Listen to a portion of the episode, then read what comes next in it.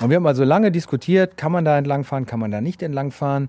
Wir haben uns Satellitenbilder angeschaut über Google Maps. Funktioniert ja heutzutage, haben tatsächlich auch diesen klitzekleinen Weg dann finden können, so ein bisschen ausmachen können. Aber wir haben uns einfach nicht herausbekommen, ist der Weg durchgängig. Das, das hat man nicht gesehen, weder auf den Satellitenaufnahmen noch auf Kartenmaterial. Und dann haben wir eigentlich entschlossen, wir fahren da hin und gucken uns die Sache vor Ort an. Pegasus Reisen. Expeditionen mit den Ohren.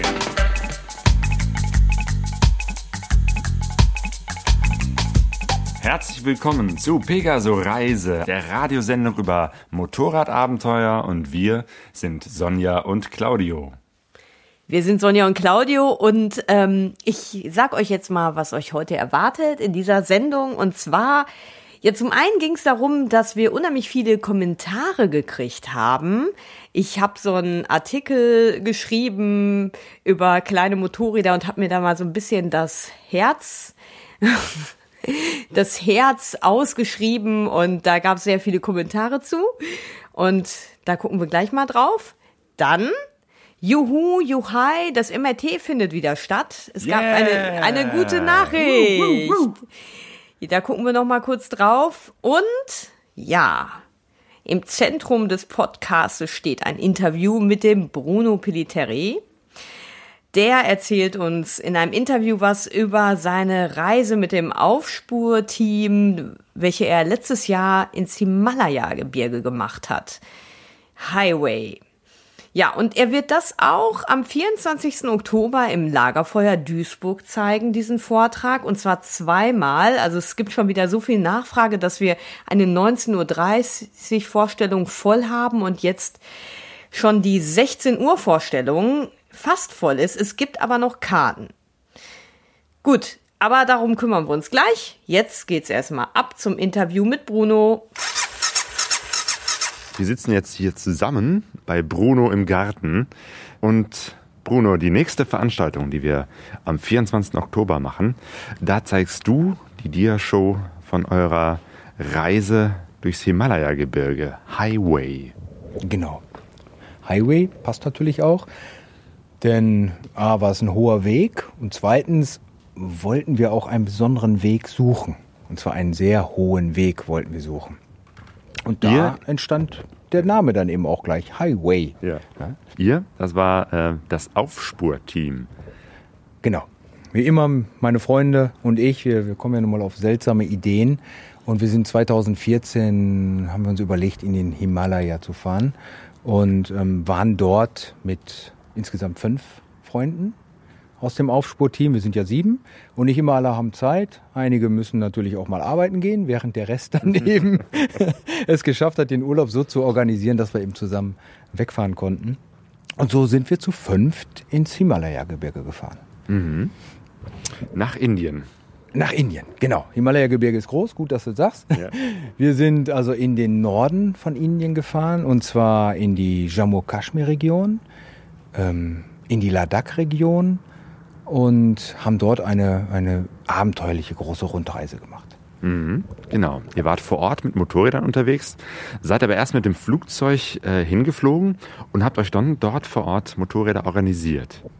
Richtig, wir, wir sind also normal hier von, von Düsseldorf losgeflogen, sind in Istanbul zwischengelandet, dann weiter nach Delhi. Von da aus ähm, hätte man eigentlich mit einem kleinen Flieger hoch in den Norden fliegen können. Ähm, das klappte aber vom Timing her nicht. Also wir hätten zu lange warten müssen, also haben wir uns überlegt, nehmen wir uns ein Taxi. Und ähm, in Indien Taxi zu nehmen, ist schon eine Reise wert.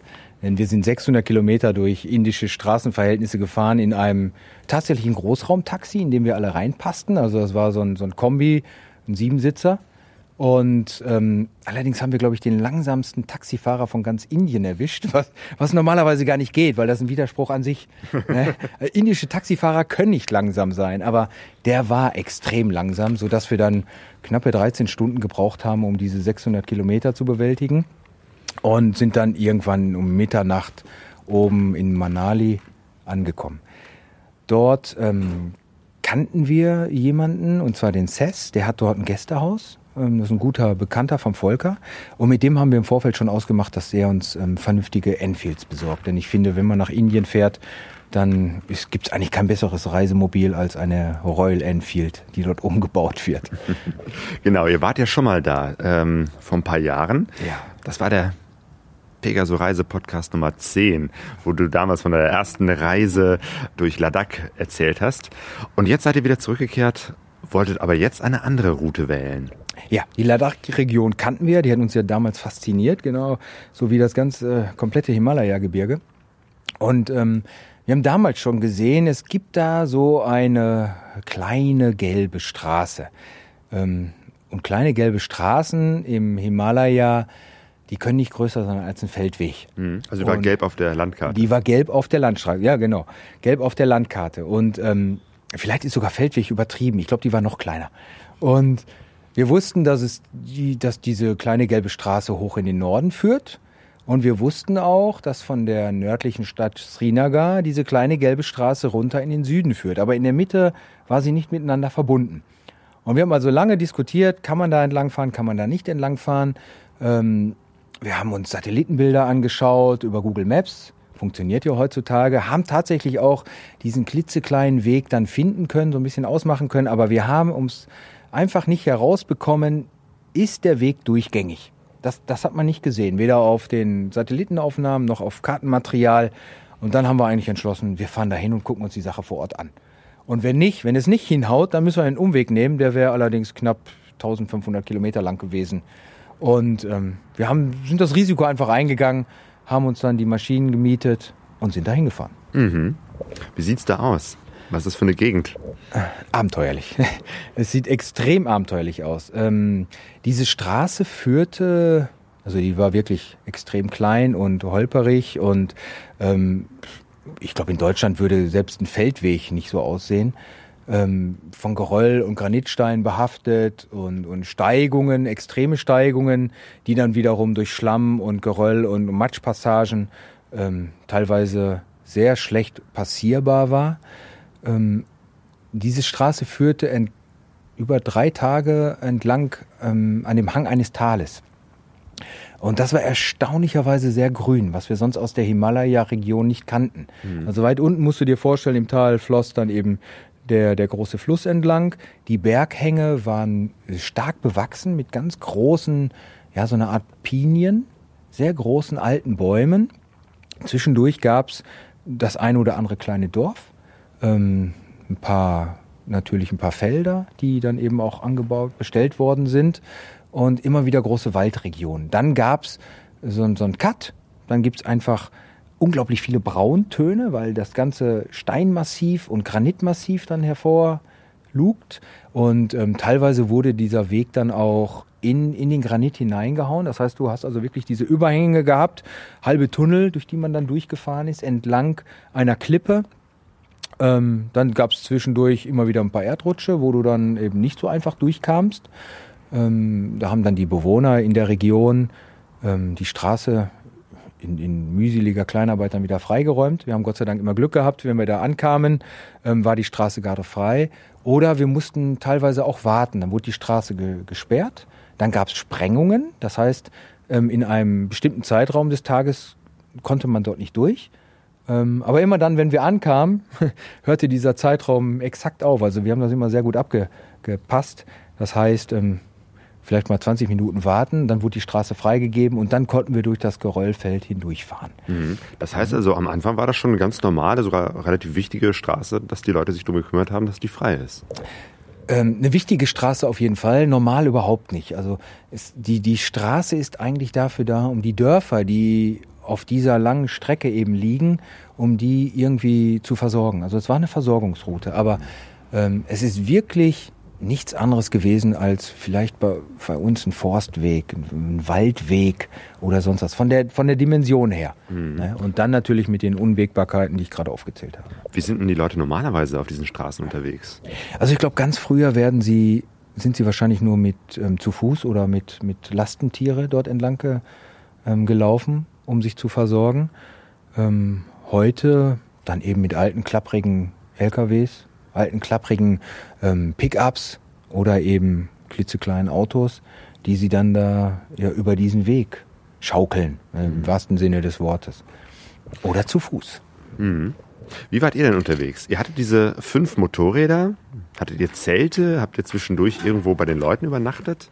Also wir, wir haben uns fünf Enfields gemietet, die ähm, in erstaunlich gutem Zustand waren. Die waren auch, ähm, ich glaube, das Motorrad mit der geringsten Laufleistung hatte ganze 400 Kilometer auf dem Puckel. Mit der höchsten Laufleistung irgendwas um die 12.000 Kilometer. Die waren in einem sehr guten Zustand. Und ähm, wir haben eine Notfallausrüstung mitgehabt. Das heißt, wenn wir irgendwo mal liegen bleiben oder die Straße gesperrt ist oder wir aus irgendwelchen Möglichkeiten eben keine Unterkunft finden, hatten wir uns überlegt, dann bauen wir uns etwas. Und wir sind diesmal auf die Idee gekommen, wir nehmen uns einfach drei Strandmuscheln mit. Diese, genau. Also typisch Aufspurteam. Ja, typisch Aufspurteam. Immer so das, das Abwegigste überhaupt. Ja, das heißt, wir haben uns überlegt, ähm, wir nehmen uns einfach drei von diesen ganz einfachen billigen Strandmuscheln mit, weil die haben nicht so ein Packvolumen wie ein Zelt, sondern relativ klein, ein bisschen Fiberglasgestänge. Das heißt, wir sind dann, wenn wir sie dann in einem Kreis aufbauen, sind wir zumindest von drei Seiten windgeschützt und über das Ganze hätten wir dann noch eine Notfallplane geworfen, sodass wir uns eigentlich so eine Art Kuppelzelt gebaut hätten. Ähm, ich bin heute froh, dass, dass es nicht zum Einsatz kam. Wobei wäre bestimmt interessant gewesen. Aber wir haben uns gedacht, das muss schon irgendwie klappen. Und dann irgendwie befestigen, mit, an, an den Motorrädern anbinden. Diese Strandmuscheln, wenn du dich da reinlegst, äh, dadurch können sie auch nicht wegfliegen, weil, weil wenn du auf dem Boden liegst, fliegt so eine Strandmuschel einfach nicht weg. Und die Plane hätte dann den Rest gegeben. Aber wir haben eigentlich Glück gehabt, wir sind immer irgendwo untergekommen. Also unsere Tagesetappen waren tatsächlich so, dass wir immer irgendwo ein Dorf oder eine, eine Stadt erreicht haben oder irgendwo eine Unterkunft, wo wir uns dann ein Zimmer nehmen konnten. Naja. Und das heißt, da gibt es irgendwie so eine Infrastruktur von Pensionen, Hotels oder ähnliches, wo man übernachten kann. Ja, Hotels auf dieser Strecke gab es, glaube ich, genau eins. Ähm, das haben wir auch nur durch Zufall mitgekriegt, dass es dort ein, eine, ein etwas größeres Dorf gibt, wo dann tatsächlich auch jemand ein Zimmer vermietet. Und den Rest dann einfach durch, durch Fragen. Ja, also wenn, wenn der Tag zum Ende geneigt hat, haben wir rechtzeitig gefragt, wo könnte man unterkommen. Und dann haben uns die Leute irgendwo hingewiesen, fahrt mal dahin, da könnte etwas sein, fahrt dahin, da könnte etwas sein. Und das hat dann auch so funktioniert. Mhm. Ja, hattet ihr noch Schlafsäcke dabei? Ja, also Schlafsäcke haben wir auch auf jeden Fall dabei gehabt. A, aufgrund des Notfallequipments, wenn wir irgendwo übernachten sollten. Aber ich habe meinen Schlafsack zum Beispiel auch benutzt, ganz einfach aus hygienischen Gründen. Weil egal in welchem Zimmer du schläfst, ähm, du kannst in den Betten nicht so ohne weiteres schlafen. Also ich habe immer einen Mini-Schlafsack dabei. Ähm, und ich habe auch immer eine, eine, ich nehme mir meinen Footprint meines Zeltes mit. Also diese ganz dünne Plane, die man unter ein Zelt legen kann. Ähm, die ist aus einem sehr leichten Stoff. Die, der Stoff knistert auch nicht. Ja, also ist jetzt nicht wie so eine billige Baumarktplane, sondern das ist ein Stoff, der ist, ist ähm, sehr leise. Und den lege ich mir immer auf solche Betten. Dann können nämlich die Bettwanzen nicht dadurch.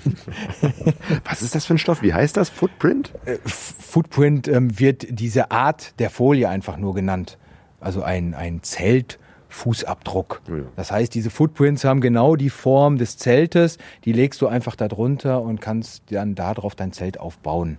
Und dieses Ding schleppe ich eigentlich auf jeder meiner exotischen Reisen mit. Ganz einfach, weil ich es nicht mag, wenn mich nachts Bettwanzen besuchen. Wie kalt oder wie warm ist es eigentlich? Weil Himalaya, da stelle ich mir immer nur Eises, Kälte und Schnee vor. Ja, es ist, es ist unterschiedlich. Ähm, also es ist tatsächlich so, dass du morgens eine ähm, gefrorene Sitzbank haben kannst, wo ein bisschen Raureif drauf ist. Im Laufe des Tages, wenn dann die Sonne rauskommt, dann hast du aber auch deine 25 Grad. Fährst du um den nächsten Berg herum, wo sich die Wolken brechen, hast du dann plötzlich Nebel. Ähm, oder du hast Regen oder wie, in diesem Jahr, wir hatten auch Schnee, Schneefälle ja, unterwegs. Und das eigentlich sehr früh für diese Jahreszeit. Wir waren im August da, August, Anfang September. Und ähm, uns haben tatsächlich die ersten Schneefälle überrascht. Ja, ihr wart jetzt unterwegs auf dieser Straße, die dann aber irgendwann so zu dem Punkt kam, wo auf der Karte nicht mehr klar war, dass sie weitergeht. Also ich vermute mal, dass es immer ländlicher wurde und immer weniger Dörfer da waren. So war es dann auch. Und ähm, das war dann eigentlich ähm, auch diese Passage, wo dort dann die Sprengungen stattgefunden haben. Also das war so die Ecke, wo wir auf der Karte gesehen haben, hier geht's nicht mehr weiter. Wo es aber doch weiter ging, weil ähm, die Straße einfach miteinander verbunden worden ist oder dieser Weg miteinander verbunden worden ist. Und ähm, je höher du in den Norden gekommen bist, desto weniger Menschenansiedlungen hattest du da. Mhm. Wir haben unterwegs auch ähm, ja, Ärzte getroffen, die dort für eine Hilfsorganisation arbeiten. Und die haben zum Beispiel mitten im Niemandsland ähm, gab es ein ganz kleines Dorf, das bestand vielleicht aus drei Häusern. Da betreiben die ein Krankenhaus für die Bergregion, für die Bevölkerung dort. Und das, das läuft auch über Spendengelder. Und die Jungs haben uns unterwegs ähm, angehalten und mitgenommen und dann sind wir mal in deren Krankenhaus gefahren und haben uns das angeguckt. Und da war wirklich nichts drumherum. Das heißt, wenn irgendeinem Hirte, irgendeinem Bauern da irgendetwas passiert, dann ähm, entweder kommen die Ärzte mit ihren Jeeps vorbei und holen ihn ab oder er wird dann eben mühselig per Eselskarren oder Pferd oder sonst was zu diesem Krankenhaus gebracht. Das war natürlich eine sehr, sehr interessante Erfahrung. Wie ist überhaupt äh, die Verständigung mit den Menschen vor Ort? Sprechen die gut Englisch? Wie, wie habt ihr euch da mit denen unterhalten? Also die, die, die jüngeren Menschen, die jüngeren Leute, die ähm, sprechen Englisch, ähm, auch wenn es manchmal nur, nur Brocken sind. Ähm, ansonsten Hände und Füße. Mhm. Und ähm, dann ist ganz klar. Und wenn du eine Hühnersuppe haben möchtest, ja, dann macht man das internationale Zeichen eines Huhnes und zeigt auf den Kochtopf. und dann wissen die, dass du eine Suppe haben möchtest. Wobei in Indien oder da oben ist es relativ einfach, denn ähm, es gibt immer noch die berühmten Tütensuppen der Firma Maggi. Und die werden da oben, die lieben die Inder, die werden gezogen bis zum geht nicht mehr. Da kommt dann alles rein und dann gehst du einfach in den Dorf und fragst nach einer Maggi und dann wissen alle Bescheid. okay, Maggi, was trinkt man dort?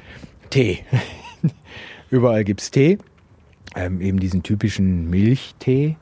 Ähm, und ähm, ja, ansonsten haben wir natürlich zugesehen, dass wir, ähm, wenn wir dort Wasser oder sonst irgendwas getrunken haben, dass wir das in kleinen ähm, Flaschen bekommen. Also in abgepackten Behältnissen. Ähm, und die kriegt man eigentlich. Sobald irgendwo eine Ansiedlung da ist, wo etwas verkauft wird, kriegt man auch tatsächlich seine Getränke in, in PET-Flaschen oder sonst irgendwas. Ne? Mhm. Weil wir wollten jetzt nicht unbedingt das Wasser irgendwo aus einem Bergbach trinken oder aus irgendeiner Wasserleitung oder sonst was, weil da sind, glaube ich, unsere Mägen nicht für geeignet.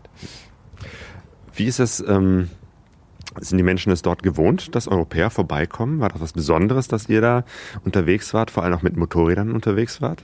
Ja, auf jeden Fall. Also bei, auf dieser Straße, ich weiß gar nicht, wann da überhaupt jemals ein Europäer vorbeigefahren ist. Wir sind erstaunlicherweise auf etlichen Handys mittlerweile verewigt. Die Leute können dort oben noch so arm sein. Fast jeder hat ein Handy. ist wahrscheinlich so wie in Afrika auch. Ähm, und natürlich waren wir dann immer ein willkommenes ähm, Fotomotiv. Wir sind auch bei jeder Polizeikontrolle äh, oder Militärkontrolle anschließend immer fotografiert worden mit den Militärs zusammen. Also wir waren einfach was Besonderes, weil da, da oben ist eben nicht kein Tourismus unterwegs. Die Individualtouristen, die fahren meist die klassische Manali-Leh-Route und dann hoch ähm, oben im Norden entlang Richtung Srinagar oder fahren, wenn sie vom Süden herkommen, über Manali, Leh, wenn du auf die Karte schaust, links herum, also einen ganz großen Umweg. Ähm, aber diese direkte Abkürzung, die fährt so gut wie keiner. Mhm. Und ich denke, wir waren Vielleicht waren wir 2014 die einzigen Europäer, die da entlang gefahren sind. Zumindest kam es mir so vor. Ja, Stichwort äh, Polizei und Militär. Ist das eine Gegend, wo, wo viel Militär unterwegs ist? Ja, leider ist die Jammu-Kaschmir-Region ähm, ja schon immer ein Krisengebiet gewesen. Das heißt, ähm, die, die Grenzkämpfe zwischen Pakistan und Indien wurden da oben oft ausgetragen. Es gibt auch immer wieder Terroristen und Anschläge da oben in der Jammu-Kaschmir-Region. Es wird auch immer wieder gewarnt. In den letzten Jahren ist da nicht mehr so viel passiert. Deswegen sind wir dann da auch ähm, jetzt eigentlich hingefahren.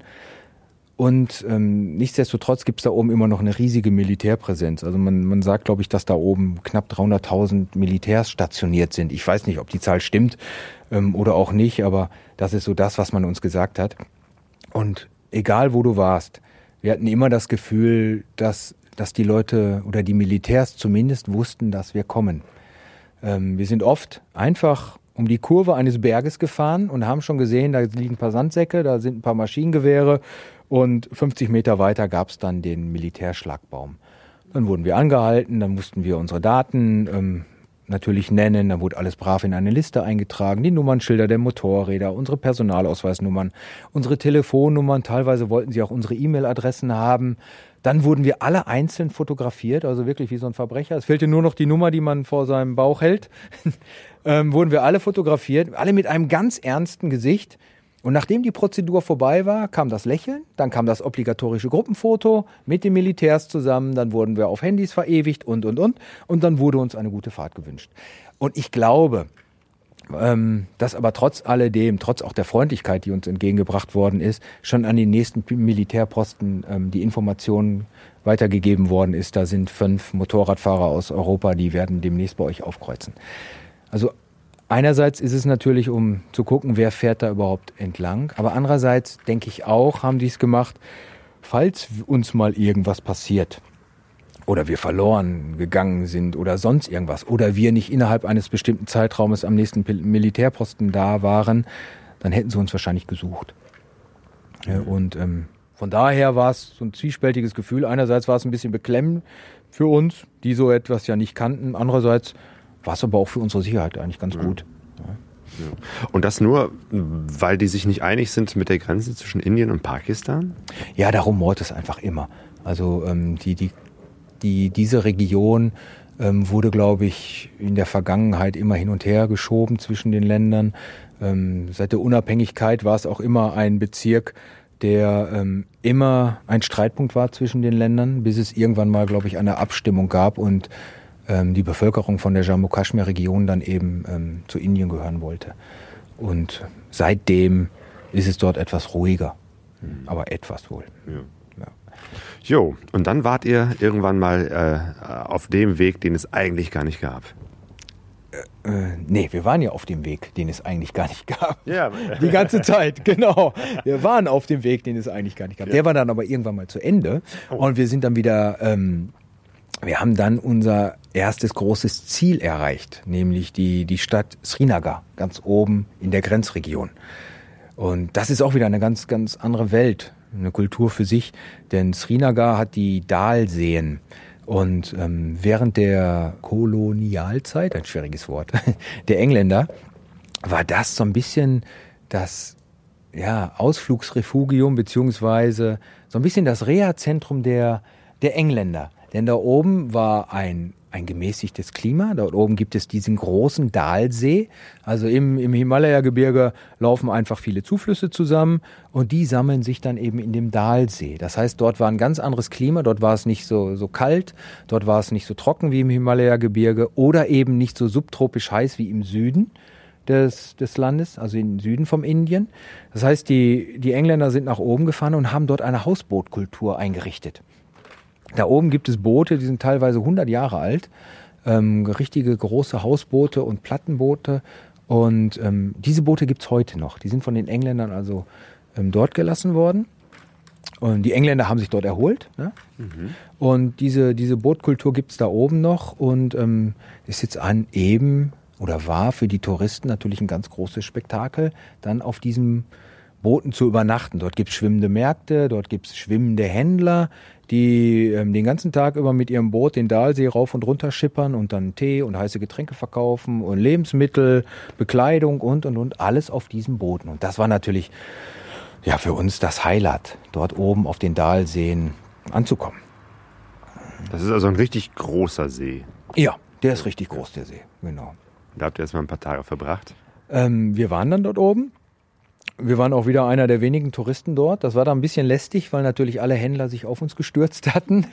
Aber die konnten wir ganz gut abwimmeln. Ähm, und da waren wir dann eben ein paar Tage, haben uns die, die Region auch angeschaut. Dann wurde das Wetter ein bisschen schlechter und wir wollten eigentlich noch zu einem schwimmenden Markt fahren, aber der, ähm, ja, das, das schwimmende Taxi, mit dem hatten wir eine Uhrzeit ausgemacht, dass der uns morgens um 5 Uhr abholt. Morgens um fünf? Morgens um fünf, weil der Markt, der schwimmende Markt eben sehr früh morgens ist auf dem See. Aber der gute Mann hat irgendwie verschlafen. Das heißt, wir standen morgens um fünf Uhr an dem See und um sechs Uhr haben wir dann beschlossen, okay, der hat jetzt verschlafen. Wir kommen nicht zu dem Markt. Und dann haben wir das aber eigentlich auch als Anlass genommen, zu sagen, weißt du was, wir wir setzen uns jetzt auf die Motorräder und fahren weiter, denn wir wären eh am Abend weitergefahren. Also sind wir einen halben Tag eher losgefahren. Und dann denselben Weg wieder zurück oder wie seid ihr dann gefahren? Nein, wir sind dann ähm, oben im Norden an der pakistanischen Grenze entlang gefahren, denn dann ähm, sind wir Richtung Ladakh beziehungsweise noch ein Stückchen weiter. Wir sind hoch zu dem Pangong, einer der höchstgelegenen Himalaya-Seen, ähm, und zwar an der Grenze zu Tibet. Hm. Also wieder ein ganz anderer, ganz andere Region, ganz anderer Sprung, ganz andere Reiseerfahrung. Genau, das stelle ich mir äh, kulturell auch anders vor. Wie, wie, wie hat sich das so unterschieden? Ähm, Srinagar ist ähm, islamistisch und muslimisch geprägt, mhm. ähm, während Ladakh eben buddhistisch geprägt ist. Ja. Das heißt also, als erstes verändert sich die Landschaft. Ähm, es wird wieder geröllhaltig, hohe Berge, ähm, sehr viele Brauntöne, ähm, unendliche Weite in den Bergen. Ähm, und natürlich dann eben die buddhistischen Einflüsse. Das heißt, wir kommen wieder in Gegenden, in denen wir sehr viele buddhistische Klöster haben, in denen man die typischen kleinen Fähnchen hat, ähm, sehr viele ähm, Mani-Steine, Mauern, die aus Mani-Steinen, also Mani-Steine sind diese großen gehauenen Steine, auf denen dann eben buddhistische Symbole eingeschlagen worden sind, die teilweise bis zu 1000 Jahre alt sind. Und ähm, die Menschen sehen ganz anders aus, aufgrund der, der Höhe und der Sonneneinstrahlung eine viel dunklere Haut, ähm, man, man, andere Gesichtszüge, eine ganz andere Ruhe, während im Srinagar die Leute wieder sehr hektisch waren. Ähm, wenn man dann in, nach, nach Ladakh kommt, strahlen die Leute einfach eine Ruhe und eine Gelassenheit aus. Das ist also ganz andere Region. Und da seid ihr dann auch durchgefahren? Wir haben dann den Pangong ähm, besucht, diesen hoch, höchst, einer der höchstgelegenen, ich glaube der dritthöchstgelegene See müsste das sein, der liegt auf über 4700 Meter. Ähm, dort haben wir dann übernachtet an dem See und haben dann den, die große Runde, sind wir dann weitergefahren durch Ladakh Richtung Leh, der Hauptstadt von Ladakh, sind dann den Manali Leh Highway wieder runtergefahren, um letztendlich dann wieder in Manali zu landen. Also haben eine eine große Runde durch Nordindien gemacht von über knapp zweieinhalbtausend Kilometern. Dort haben wir dann die Motorräder abgegeben, sind dann nochmal runter nach Delhi geflogen, um das Taj Mahal zu besuchen. Und das war aber nicht das Wichtigste. Das Wichtigste war ganz einfach, Markus braucht den Enfield-Motor hier für seine Enfield in Deutschland. Und den haben wir in Lee gekauft. Ähm, den hat er sich dann nach Hause fliegen lassen. Der kam dann auch tatsächlich ähm, 14 Tage später an. Und ähm, wir haben dann die Gelegenheit in Delhi noch genutzt, haben uns A, wieder die, die Altstadt von Delhi angeschaut, die einfach faszinierend ist, dieses Gewusel von, von Indern, Händlern, von aufgedrehten Menschen, von Leuten, die auf ihren Lastenfahrrädern übernachten müssen, ähm, von, von arm und reich, die krassen Gegensätze. Haben uns das Taj Mahal nochmal angeguckt, dieses Bauwerk, um einfach auch nochmal zu realisieren, was wurde damals eigentlich geleistet, wie viele Menschen mussten dort arbeiten, um so ein ähm, ja, so ein Weltwunder zu schaffen. Und dann war die Reise vorbei und wir sind in den Flieger gestiegen und wieder zurück ins gesittete Deutschland. Auf eurer Reise äh, ist da alles glatt gegangen mit euch, mit eurer Gesundheit, mit der Gesundheit der Motorräder? Ähm, unsere Gesundheit war gut. Es gab natürlich die eine oder andere kleine Magenverstimmung, aber wirklich nur eine kleine. Also wir haben Glück gehabt, ähm, dass da sich jetzt nicht irgendeiner etwas eingefangen hat und dann mehrere Tage flach gelegen hätte. Uns ging es gut, ähm, hat aber auch wahrscheinlich viel mit der Motivation in unserer Gruppe zu tun. Also ähm, wir haben uns immer wieder dermaßen aufgepäppelt und ähm, haben unsere Späße getrieben, so dass es einem eigentlich immer gut gehen muss. Die Motorräder waren von der Technik her sehr gut. Es gab keine Ausfälle. Das Einzige, was wir an zwei Motorrädern hatten, ist, die Kettenräder waren oben in, in Lee, an zwei Motorrädern waren die Kettenräder verschlissen. Und dann haben wir die austauschen lassen und haben leider eine indische Qualität bekommen, die nicht gut war. Nach 400 Kilometern auf dem Rückweg war das Kettenrad nämlich komplett weg.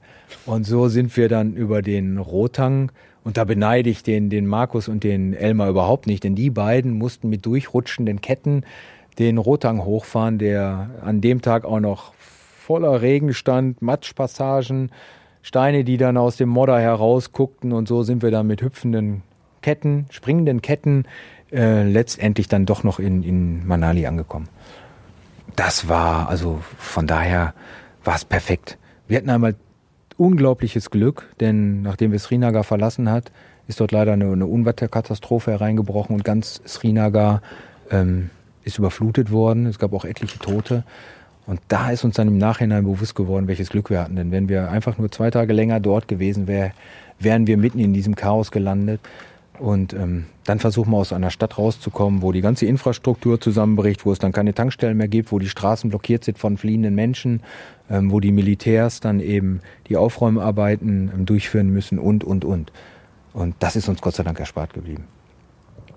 Ich möchte noch mal so kurz auf euch als Aufspurteam, als Gruppe zurückkommen, weil ähm, ich habe das einfach noch nie erlebt. Ich bin noch nie in der Gruppe gereist mit dem Motorrad oder überhaupt so. Und ähm, ja, mich interessiert das einfach. Wie ist das so? Und bei euch ist es ja so, ihr seid doch mittlerweile echt ein eingeschworenes Team. Hat da jeder so seine Rolle? Wie ist das? Wie läuft das so ab? Äh, ja, wir sind ein eingeschworenes Team. Wir kennen uns jetzt, oder wir reisen ja schon ähm, seit knapp 20 Jahren zusammen. Am Anfang noch Rainer, Elmer und ich und dann kamen die anderen Jungs dazu. Und ähm, man geht eine Menge Kompromisse ein. Was aber auch ähm, vollkommen normal ist in einer Gruppe, weil jeder hat andere andere Ideen, jeder hat andere Richtungen, andere Tageslaunen und und und und so dementsprechend geht man letztendlich, wenn man in der Gruppe reist, immer Kompromisse ein, was aber nicht nicht schlimm ist. Also ich empfinde jetzt einen Kompromiss nicht als etwas Negatives, sondern man ergänzt sich.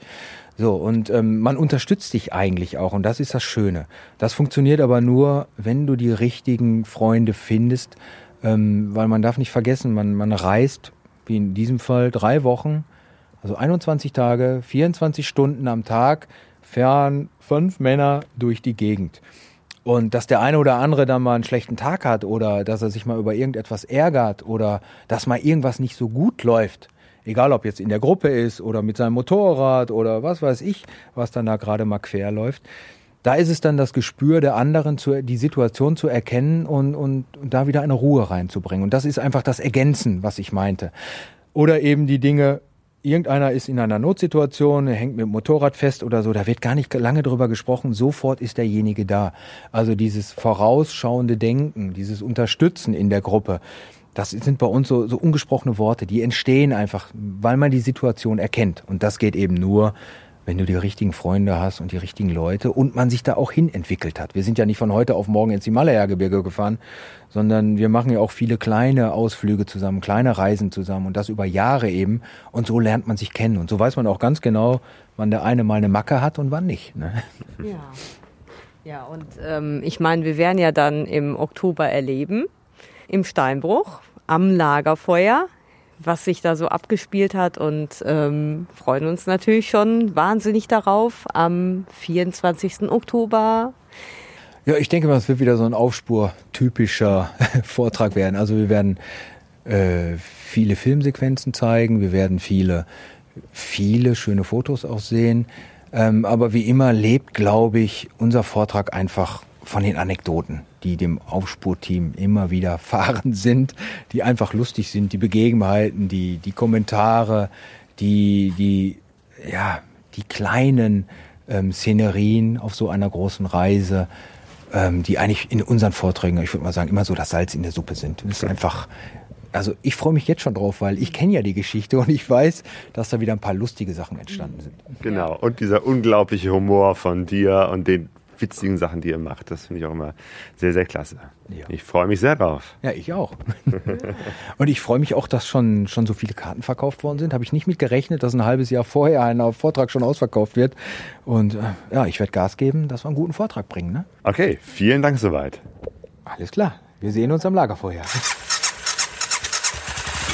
Pegasus Reisen. Ja, herrlich. Ich würde mich ja so gerne mal in so eine Packtasche von dem Aufspurteam schmuggeln und einfach mal mitfahren. Also das wäre wahrscheinlich sehr abenteuerlich, aber auch unheimlich witzig. Ah, super. Also, wie gesagt, Bruno zeigt den Vortrag am 24. Oktober 2015 im Café Steinbruch. Und einmal gibt's den um 19.30 Uhr. Die Vorstellung ist allerdings schon ausverkauft.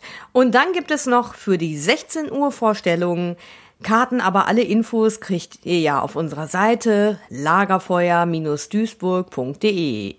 Ja, Und ähm, wir hatten beim letzten Mal ja dazu aufgerufen, auf unserem letzten Podcast, äh, dass ihr uns gerne Kommentare schreiben könnt auf Facebook oder auf unserem Blog pegasoreise.de.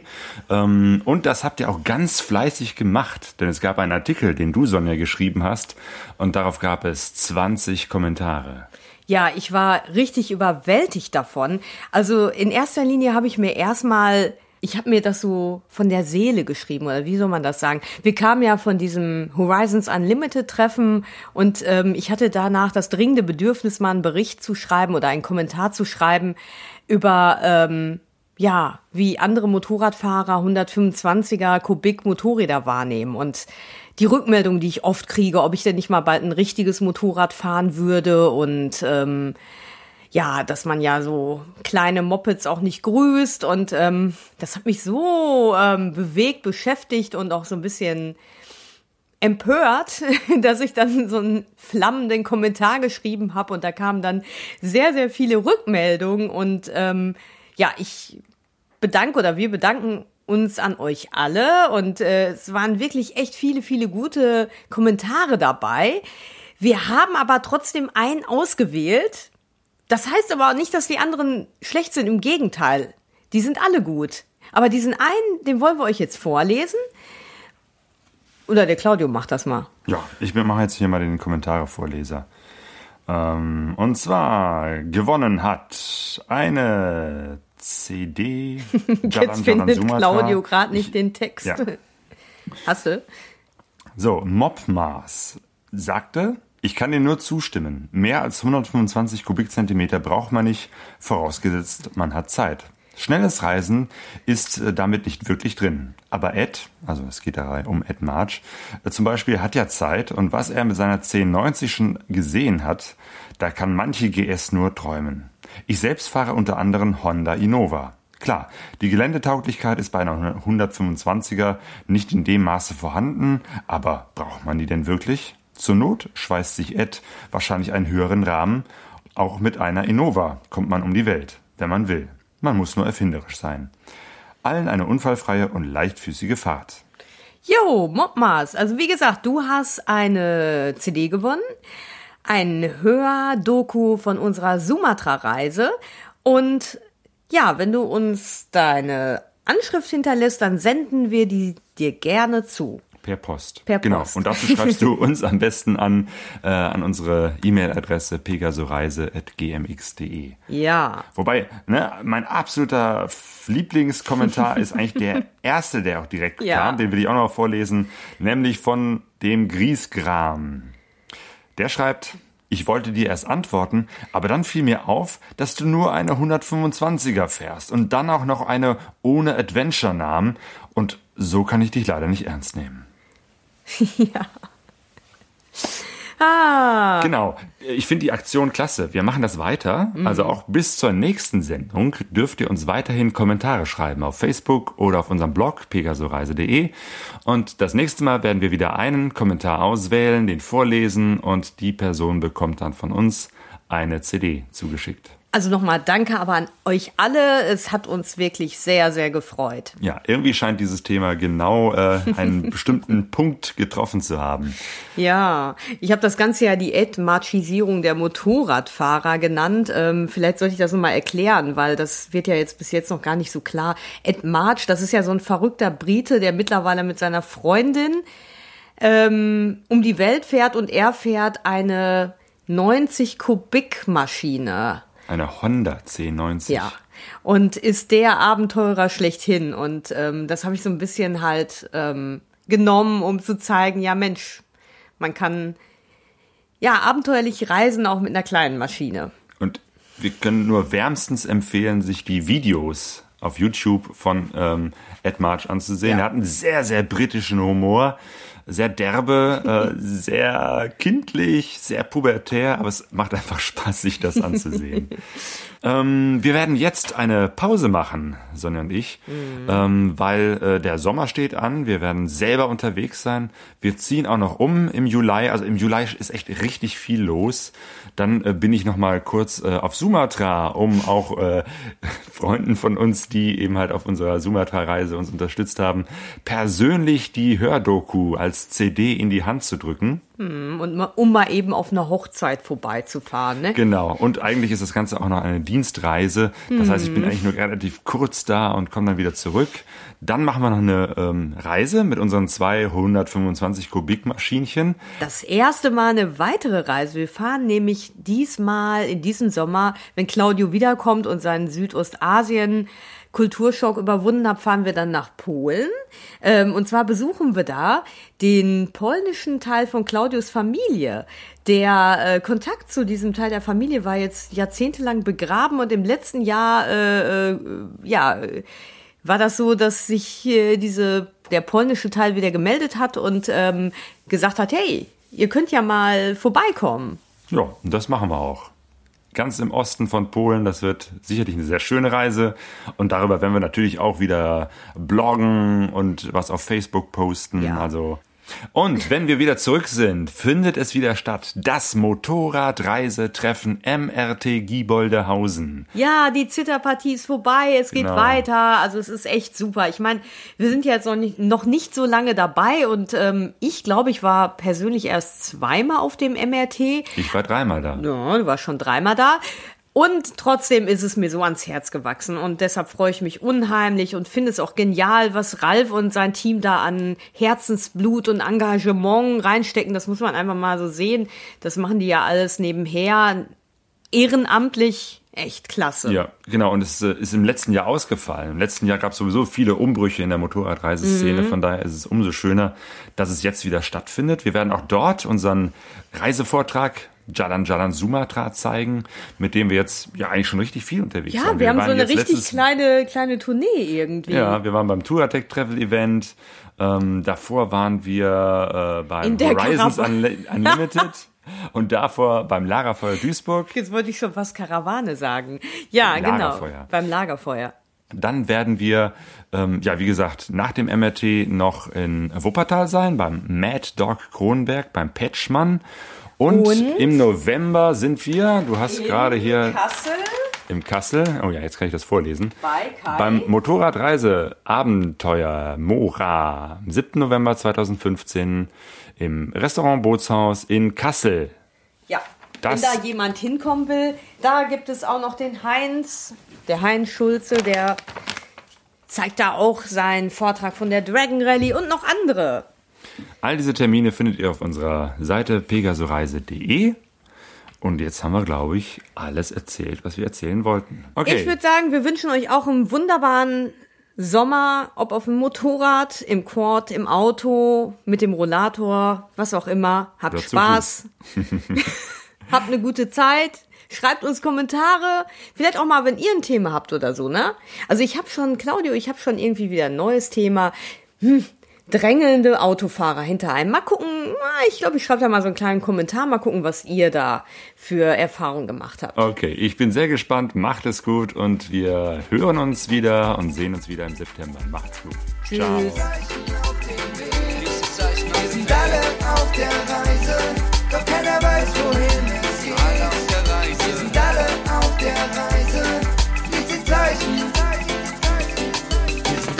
der Reise, alle auf der Suche, die Sehnsucht ist unser Motor.